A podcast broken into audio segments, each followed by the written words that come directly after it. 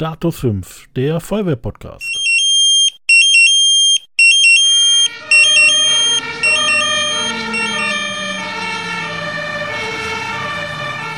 Hier ist der KV Düren mit Sprechwunsch. Ja, hallo und herzlich willkommen zu einer neuen Episode von Status 5, den Podcast vom Kreis Feuerwehrverband Düren.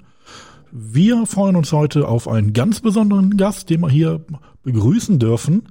Neben mir sitzt Egon Frings, mittlerweile wohlverdienter Pensionär und Mitglied der Alters- und Ehrenabteilung der Feuerwehr Düren. Hallo Egon. Hallo Nils. Egon, ja, war, du warst jahrelang äh, Mitglied der hauptamtlichen Feuerwehr in Düren. Vielen Kollegen äh, und Kolleginnen im Kreis bist du auch bestens bekannt. Ähm, in deiner aktiven Zeit hast du auch maßgeblich äh, mitgewirkt beim Ausbau der Partnerschaft der Feuerwehr Düren und der Feuerwehr Valenciennes aus Frankreich.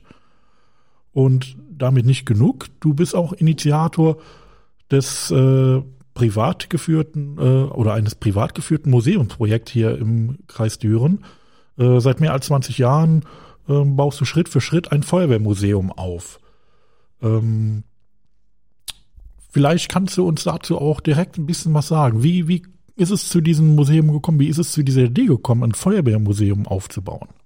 Ich habe, als ich geheiratet habe, 1971 mit meiner Frau und mit meinem Bruder Urlaub am Bodensee gemacht und wir haben dort in einem kleinen Antiquitar einen historischen Feuerwehrhelm gesehen und den habe ich mir dann gegönnt und mit nach Düren genommen und wie es so ist, wenn man ein Stück hat, will man ein zweites Stück und ein drittes Stück. Ja. Und so ist das weitergegangen, ähm, da ich mittlerweile schon bei über 400 Feuerwehrhelme angekommen bin. Ja, 400 Stück, das ist eine große Zahl. Die kann man nicht alle mal äh, selber auf den Kopf setzen wahrscheinlich oder alle schon mal selber angehabt? Nein, das nicht. Es sind ja äh, Helme von 1800, 1910, 1920, vor allem die Lederhauben. Ähm, die Köpfe unserer Kollegen waren früher bedeutend kleiner. Ähm, die passen heute also nicht mehr. Aber es sind auch moderne Stücke dabei, die neuzeitigen Helme, die heute von Feuerwehren getragen werden, von fast allen Feuerwehren in der Welt, die habe ich natürlich auch zum größten Teil schon mal aufgesetzt. Das ist richtig. Für alle, die noch nicht da waren, was müssen wir unter, uns unter diesem Museum vorstellen? Ähm, ist das jetzt, ich sag mal, so ein Museum, wie man es kennt, große Hallen äh, mit äh, großen Ausstellungsräumen oder ähm, wo, wie, kann, wie kann man sich das vorstellen und wo findet man es dann auch? Das äh, Museum befindet sich im St. Augustinus Krankenhaus in Düren-Lendersdorf im Südflügel. Äh, der ehemalige Geschäftsführer vom St. Augustinus Krankenhaus, Gabo Sück, ist ein guter Freund von mir. Und da ich äh, ja nicht nur Feuerwehrhelme habe, sondern Modellautos, Strahlrohre, Standrohren etc., wurde meine Wohnung mittlerweile zu klein. Ein Kinderzimmer war schon belegt. Ähm, meiner Frau hatte ich schon den großen Kellerraum weggenommen. Die wurde schon immer unzufriedener. Und dann kam Gabor Sück auf die Idee und meinte, er hat einen äh, großen Flur im Südflügel frei, ähm, der könnte er mir zur Verfügung stellen, damit wir da die Sachen ausstellen können und auch Patienten und Angehörigen oder sonstige Bürger und Interessierte sich diese Sachen gerne in Ländersdorf anschauen können. Ähm, und jetzt, wenn man jetzt nicht gerade als äh, Patient im Krankenhaus ist oder jemanden besucht, wie sind da die Zeiten? Wie kann man äh, dann da mal vorbeikommen? Ich Gibt es da besondere Öffnungszeiten oder geht das nach Absprache? Nein, ich habe dienstags immer in der Regel von 14 bis 17 Uhr geöffnet. Es steht aber auch an der Türe im Krankenhaus eine Telefonnummer, wie ich telefonisch erreichbar bin. Wenn ich mal nicht da sein sollte, wenn irgendetwas dazwischen mhm. gekommen ist, kann man sich mit mir in Verbindung. Oder eben, wenn eine Jugendfeuerwehr, die nicht an dem Tag kann, oder eine Besuchergruppe, die können sich mit mir in Verbindung setzen und dann bin ich gerne bereit, immer mal einen Termin zwischendurch zu machen. Ja. Ähm, du sagtest, ähm, Helme, Strahlrohre, Modellautos sind in der Sammlung. Was sind denn die, äh, vielleicht die Highlights für dich in deiner Sammlung? Da habe ich einige. Ich habe also drei, mittlerweile drei Feuermelder, die vor dem Krieg in der Stadt Düren, in der Stadt Aachen und in der Stadt Köln gehangen haben. Die habe ich jetzt von zwei von einem pensionierten Kollegen von der Berufsfeuerwehr Köln bekommen. Ähm, einen, den hatte ich vor, vor langer Zeit, den Dürener vor langer Zeit gekauft. Und das sind sehr schöne Stücke. Ich habe einen französischen Helm da, was auch sehr interessant ist. Der ist von 1860, wunderbares Stück. Und mein eigentliches Highlight für mich persönlich ist der Entwurf einer Medaille, die anlässlich der Feuerschutz- und Hilfeleistungsausstellung 1903 gefertigt wurde äh, und dann an verdiente Feuerwehrleute verliehen wurden. Aber den Entwurf, der von einem namhaften Künstler in einer Bronzeplatte gegossen war, der hängt bei mir im Museum. Mhm. Ja, das ist äh, ja wirklich schon ähm, eine stolze Sammlung, sage ich mal, ähm, die dann bei dir anzufinden ist. Lohnt sich auf jeden Fall da mal vorbeizuschauen. Also für alle, die noch nicht da waren, gerne mal vorbeischauen zurzeit wahrscheinlich äh, auch Corona-bedingt ein bisschen eingeschränkt oder? Im Moment ist noch Corona-bedingt geschlossen. Ich habe aber jetzt meine erste Impfung bekommen. Und ich denke, in sechs Wochen, wenn ich die zweite Impfung habe, dann äh, werden wir langsam im Auge fassen, was wir wieder öffnen können. Zwar nicht wieder mit, mit, mit 10 oder 15 oder 20 Mann, aber mit äh, zwei, drei Personen werden wir dann schon mal wieder da durchgehen können. Und äh, sobald die Corona ähm, Pandemie erledigt ist, werde ich dann nicht einen Tag, dann werde ich auch zwei Tage in der Woche öffnen, damit wir dann eben wieder ein bisschen mehr Leute äh, durchschleusen können, wenn der Bedarf da ist. Ja, die, die Ausfallzeit nachholen. Richtig. Das, ähm, wie können sich denn äh, unsere Hörer ähm, und, und die Kollegen von den Feuerwehren hier im Kreis ähm, dir in Verbindung setzen oder was gibt es für Möglichkeiten, dich zu unterstützen? Ähm da bin ich schon jetzt des Öfteren gefragt worden. Ein Kollege, der hatte mir drei oder vier ältere TSA-Pumpen angeboten. Da musste ich aber leider Gottes äh, absagen aus Platz, äh, aus Platzmangel. Ich bin platzmäßig jetzt bis aufs, aufs, aufs, auf den letzten Platz ausgereist. Es ist schon schwierig, noch einen Helm oder ein paar Modellautos unterzubringen.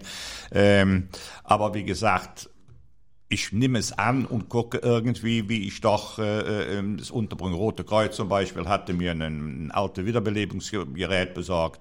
Äh, es kommen immer schon wieder wieder Kollegen oder oder auch Bürger, die sagen, ich habe vom Opa etwas, können Sie das brauchen? Oder sie geben es einfach im Ländersdorfer Krankenhaus in der Zentrale sagt, ich war im Museum, da ist aber keiner, könnt ihr das dem Mann da geben, dem Schneuzer, dann hat er das. Und wie gesagt, äh, das Beste ist, sich vorher mit mir in Verbindung zu setzen. Mhm. Kleinere Sachen kann ich noch gerne übernehmen, aber größere ist schon platzbedingt schwierig. Äh, ja. schwierig. Ja. ja, vielleicht, ich meine, wir sitzen ja gerade hier in der Tel am FTZ in Stockheim und äh, hinter uns wird ja gerade groß gebaut. Äh, vielleicht muss man ja auch mal den Kreisbahnmeister da mal sagen, dass er vielleicht irgendwo mal eine Erweiterung fürs Museum mal irgendwo ja macht müssen wir mal vielleicht in, äh, auf kleinen Dienstweg mal anregen. Ja, in der, in der, in der ähm, öffentlichen Hand ist schlecht was zu bekommen. Ich war ja froh, was ich es im Ländersdorfer Krankenhaus habe. Im Gegenteil, ich habe ja hier oben aus der, aus der Brandschutzzentrale schon diese Helmsammlung, die hier unter, untergebracht war, aber mhm. leider aus Platzmangel weichen musste. Dann hat der KBM Karle Eismar sich mit mir in Verbindung gesetzt und hat gefragt, ob ich sie im Museum übernehmen könnte. Und ich habe die komplette Sammlung, ehemalig Kreisbrandmeister Adolf Denmel, die Helme von der Firma Vetter, bei mir im Museum übernommen. Diese kann man aber so sehen, wenn man in dem Südflügel Flügel reingeht, stehen zwei Vitrinen, wo jeder Bürger zugänglich ist, die kann man sich dann schon mal so ansehen. Mhm.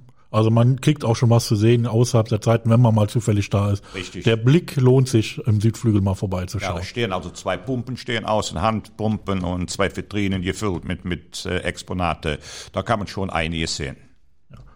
Ähm, machen wir einen kleinen Themenwechsel. Wenn wir ja schon mal jemanden hier haben, der äh, mehr als 40 Jahre ähm, Einsatzerfahrung hat, ähm, was glaubst du, wie hat sich die Feuerwehr in den letzten Jahren oder in dieser Zeit verändert? Ja, wenn ich rückblicke in meiner freiwilligen Zeit, als ich in der Freiwilligen Feuerwehr bei der Stadt Düren war, waren wir jungen Feuerwehrkollegen eigentlich schon verwöhnt mit unserem Material, denn wir haben das Material der hauptamtlichen Feuerwehr mitbenutzen dürfen. Äh, wenn ich denn aber die Kollegen, die glaube ich kommunal 71 zu Düren gekommen sind, äh, sah, was die für Fahrzeuge hatten, zum Teil DSF, Anhänger, Traktoren, ähm, das war schon äh, sehr wenig, aber auch eben der, der Kosten geschuldet. Aber in der heutigen Zeit, egal ob es bei der Stadt Düren ist oder bei den großen Städten, alle ehrenamtliche Abteilungen sind heutzutage auch gleichwertig mit Fahrzeugen ausgerüstet.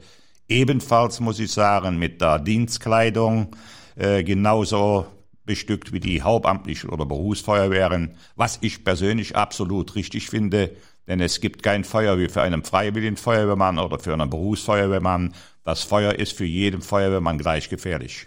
Ja, das, das stimmt allerdings. Ähm, ja, ist, denke ich mal, wirklich so, die Entwicklung in der, in der Ausstattung hat sich in den letzten Jahren äh, merklich äh, bei vielen Feuerwehren gebessert. Denk mal, ist auch aus für alle eigentlich so der richtige Schritt in die absolut richtige Richtung. Ähm, aber ansonsten im Feuerwehrwesen, ähm, aus deinen Einsätzen her, gibt es vielleicht auch äh, Situationen, was du vielleicht heute mitbekommst, wo du sagst, mein Gott, da bin ich aber froh, dass das früher nicht so war. Ja, eigentlich habe ich so einen direkten Kontakt zu den Einsatzabteilungen nicht mehr. Ähm, es sind heute Großfeuer, die Großfeuer hatten wir früher auch. Heute muss ich sagen, ähm, sind die Gerätschaften doch zum Teil besser und äh, Manchmal denke ich, die haben es heute einfacher, wie wir in den 70er, Anfang 80er Jahren, wenn wir Großfeuer bekämpft haben. Äh, dann haben wir auch schon mal zwei Schichten, 48 Stunden durchgefahren, was heute nicht mehr äh, nötig ist. Die Kollegen werden heute nicht mehr aus den Freischichten alarmiert. Unser Eins wurde zum Teil 24 Stunden Dienst. Wir gingen nach Hause und wir waren noch nicht zu Hause. Da lief der Melder wieder, da wurde die freie Wach, wurde die freie Wachen wieder alarmiert und dann fuhren wir wieder in den Einsatz. Das ist heute Gott sei Dank nicht mehr. Die Personaldecke ist stärker bei den Feuerwehren. Die Personaldecke ist bedeutend stärker bei den Rettungsdiensten und das ist auch gut so, denn äh, wir haben doch schon äh, manch eine Stunde gefahren, wo wir sagten, oje, oje, oje. Ja, da hast du ja schon gesagt, du hast äh, Rettungsdienst gefahren, hast äh, viele Feuer, Großfeuer in deiner aktiven Zeit äh, bekämpft. Ähm, man hört also auch schon raus, du hast also schon auch einiges an Erfahrung auch äh, über Lehrgänge etc. bekommen. Kannst du uns da so einen kleinen Einblick geben, was so so deine deine Vita in äh, dieser Sache war?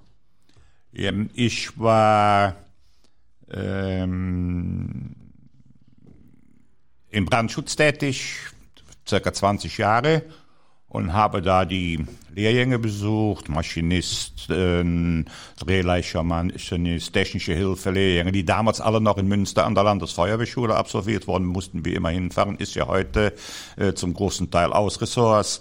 Ähm, dann äh, habe ich mich aber irgendwann so ein bisschen spezialisiert auf den Rettungsdienst. Ähm, das war eigentlich mein Metier und da habe ich mich dann auch extrem weitergebildet. Also eigentlich das, was wir im Rettungsdienst für Ausbildung machen. Ich war Sanitäter, Rettungssanitäter, Lehrrettungssanitäter und organisatorischer Leiter Rettungsdienst. Alles das, was möglich war, äh, habe ich gemacht. Und die letzten zehn äh, Jahre meiner Dienstzeit äh, war ich Koordinator für den Rettungsdienst bei der Stadt Thüringen. Mhm. Ja, das ist ähm, ja, man kann sagen, viel Erfahrung definitiv äh, aufgenommen in den äh, Dienstjahren. Ähm, aber in dieser ganzen Zeit, speziell vielleicht auch im Rettungsdienst ähm, oder auch in dem, im Brandschutz, ähm, wenn du jetzt so ein bisschen zurückblickst, was waren da deine schwersten Einsätze? Im Branddienst braucht man nicht lange zu überlegen. Das war, glaube ich, Anfang der 70er Jahre, 71, 72. Da brannte in den rheinischen Landeskliniken ein Gebäudetrakt und dabei haben wir leider den Verlust von sieben oder acht, weiß ich nicht mehr genau, Patienten zu beklagen. Die war bergen konnten, sieben Stück. Aber den Verursacher des Brandes, den hat man erst spät, viel später bei den Aufräumungsarbeiten äh, gefunden. Das war eine extrem große Belastung, der einem so im Hinterkopf bleibt. Und im Rettungsdienst haben wir natürlich auch sehr viele schwere Unfälle gehabt. Da bleibt zum Beispiel hm, Rudi Karels Manager, der auf der Autobahn in Düren mit einem 280 SE gegen den Brückenpfeiler gefahren war und dort äh, zwei oder drei Bürger leider tödlich verunglückt waren. Und das sind so Sachen, die behält man doch im Kopf.